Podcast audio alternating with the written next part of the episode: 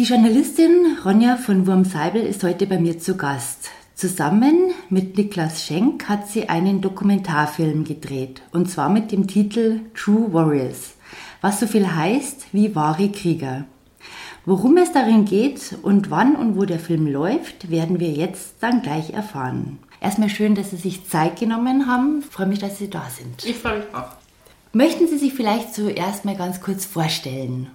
Sehr gern. Mein Name ist Ronja von Wurmseibel. Ich bin im äh, Outback von München aufgewachsen, in Eichenau im Westen und wohne inzwischen in Hamburg, habe eine Zeit lang in Kabul in Afghanistan gelebt und gearbeitet als Journalistin und die letzten zwei Jahre habe ich zusammen mit meinem Partner Niklas Schenk eben den Dokumentarfilm True Warriors gemacht, der im November in die Kinos gekommen ist. Um was geht es in dem Film True Warriors? Ja, der Film handelt ursprünglich von einem Selbstmordanschlag in Kabul. Und zwar war das bei der Premiere von einem Theaterstück. Da ging es über Selbstmordanschläge, hat sich dann im Publikum tatsächlich ein Jugendlicher in die Luft gesprengt. Und die Leute im Publikum dachten erst, es wäre Teil der Inszenierung, haben teilweise geklatscht und gejubelt, weil sie dachten, wow, ist das realistisch. Und haben dann eben erst, als sie die Verletzten gesehen haben und der Rauch sich so ein bisschen gelegt hat von der Explosion, gemerkt, so, oh nee, scheiße, das ist echt sozusagen.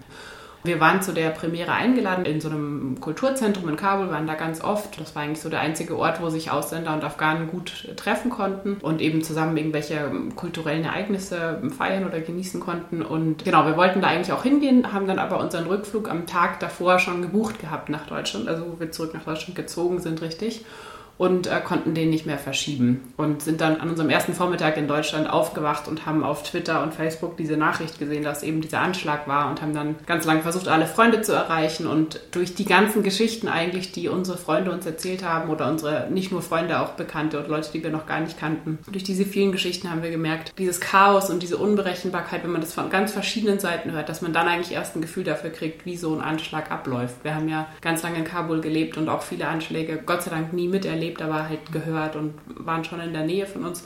Und trotzdem ist es was total Abstraktes. Und da hatten wir irgendwie das Gefühl, okay, das ist eigentlich eine Geschichte, die wir erzählen wollen. Wie kann man sich dann den Aufbau des Films vorstellen? Das ist eine Dokumentation. Wie schaut das dann aus? Genau, also inhaltlich geht der Film zum einen Teil über den Anschlag, das ist aber nur ein Teil des Films. Es geht dann vor allem darüber, was haben die Überlebenden, wie ging es denen danach? Wie haben die es wieder zurück ins Leben, zurück auf die Bühne, zurück ins Theater geschafft? Wie haben die es geschafft, sich eben von dieser Angst zu befreien, die sie nach diesem Anschlag hatten. Von der Umsetzung her, sage ich mal, der Film besteht fast nur aus Interview. Also wir haben mehr als 30 Leute interviewt, immer vor einem relativ ähnlichen Hintergrund. Wir wollten so das Gefühl erzeugen, der Zuschauer sitzt an einem Tisch und mit ihm die 30 Leute und zusammen erzählen die Leute eine Geschichte und er hört eigentlich zu, so wie am Lagerfeuer vielleicht. Das heißt, ganz große Teile des Films sind aus Interviews, die wir aber Satz für Satz ineinander geschnitten haben.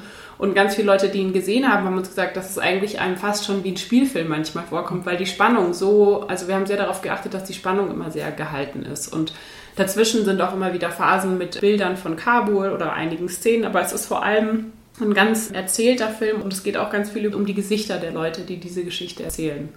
Wir hatten alles, was passiert ist, den Anschlag. Es geht da noch ein bisschen weiter. Ich will jetzt nicht zu viel verraten, aber wir hatten das alles auch in Bildmaterial und haben uns dann immer mehr entschieden, nee, wir wollen das wirklich die Leute selbst erzählen lassen, weil wir gemerkt haben, es hat eine ganz andere Wucht und es betrifft einen viel mehr.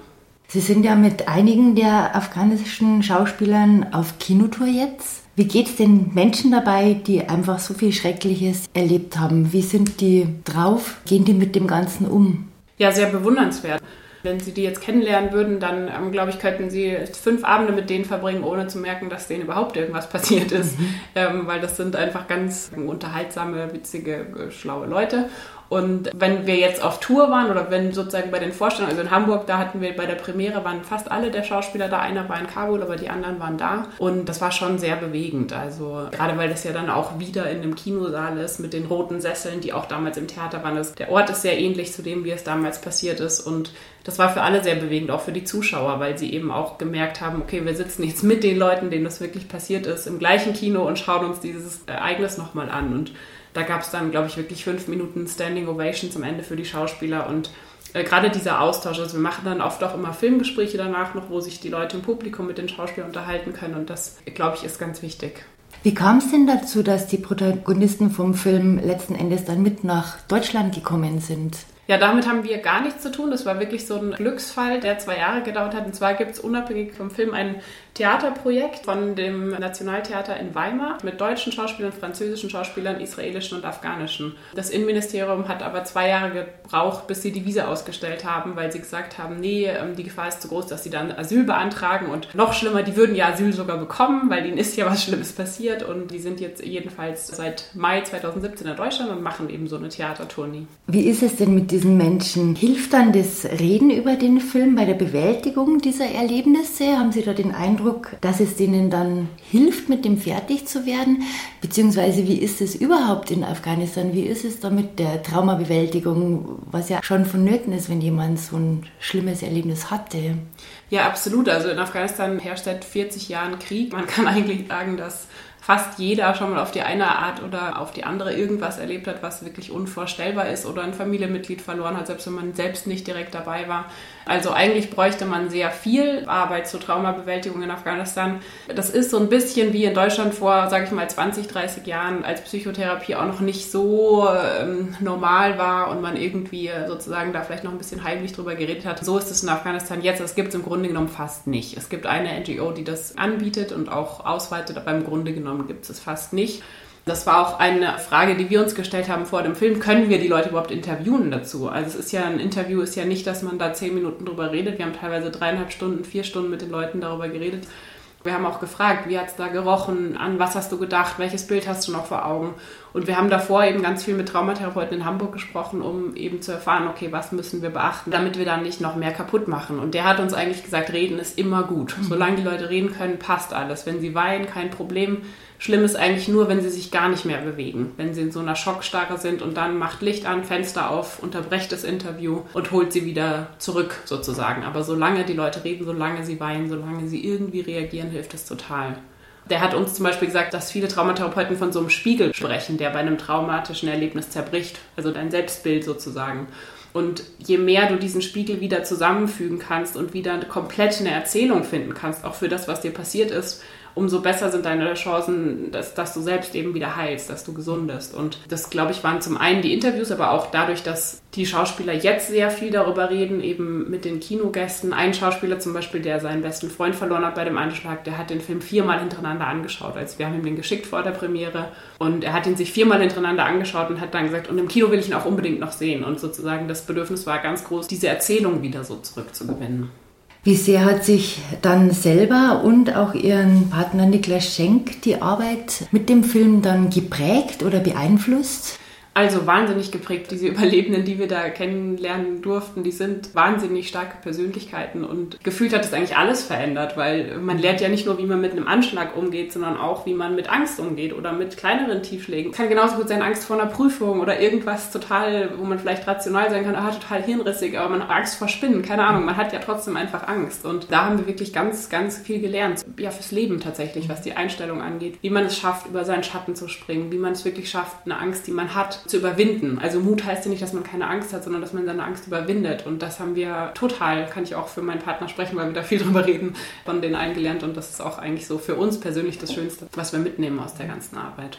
Kommt von dieser Geschichte auch dann letzten Endes der Titel des Films? Oder gab es da vorher andere Titel zur Auswahl, die man vielleicht hätte auch nehmen können? Ja, wir haben sehr lange überlegt, welchen Titel wir nehmen und haben uns da auch am Anfang ein bisschen schwer getan. Uh, True Warriors, gerade auch auf Englisch, kam deshalb, weil uh, Lina Alam, eine sehr bekannte Schauspielerin in Afghanistan, die wir auch interviewt haben für den Film, weil sie bei dem Anschlag im Publikum saß, hat irgendwann in einem Interview zu uns gesagt, so für sie sind eigentlich die Künstler in Afghanistan eben die True Warriors, weil sie sagt, die wollen ihre Gesellschaft verändern, ohne dass sie sich bereichern. Also man muss wissen, Künstler ist in Afghanistan ein wahnsinnig unangesehener Beruf. Das ist jetzt nicht wie bei uns, dass es mit Status verbunden ist, sondern es ist dort wirklich einfach ein schlechter Beruf, so wird es angesehen.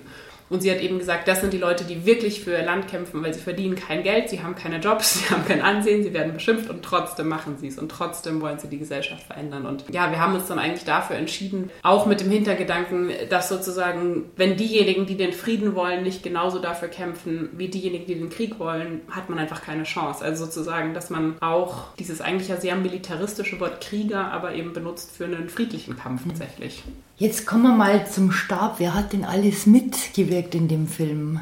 Die Liste ist sehr lang. Also äh, am Anfang haben wir den Film angefangen, mein Partner Niklas Schenk und ich, und haben gedacht, ach, in vier Monaten ist es erledigt. Wir dachten, es wäre ein ganz kurzes Projekt. Dann haben wir sehr schnell einen sehr, sehr guten Freund und vor allem extrem talentierten Filmemacher Lukas Augustin gebeten mitzumachen. Der hat auch zwei Jahre in Afghanistan gelebt, 2006 und 2007, glaube ich. Der hat Choregie gemacht und die Interviews und die Kameras, das haben wir uns alle drei so ein bisschen geteilt. Das haben wir alles zusammen gemacht und wir drei sind auch immer nach Afghanistan gereist. In Afghanistan selbst hatten wir noch einen zweiten Kameramann, Abdul Hai Daria, der uns auch sehr viel geholfen hat. Dann danach vor allem wichtig unsere Cutterin Julia Drache, die den Film ganz, ganz maßgeblich mit beeinflusst hat. Die schreibt äh, jetzt inzwischen vor allem Drehbücher, hat zehn Jahre für Fatih Akin bei den Filmen äh, geholfen, die zu schneiden, hat einen Studenten-Oscar bekommen, also eine unglaubliche Frau und die wir davor gar nicht kannten und die jetzt auch zu unseren besten Freunden gehört. Die hat wirklich noch eine ganz große Rolle gespielt. Dann André Melita aus München, Kindheitsfreund von mir, habe ich auch Glück, der ist der Komponist des Films, was auch nochmal so eine ganz andere Erzählung gemacht hat aus dem Film.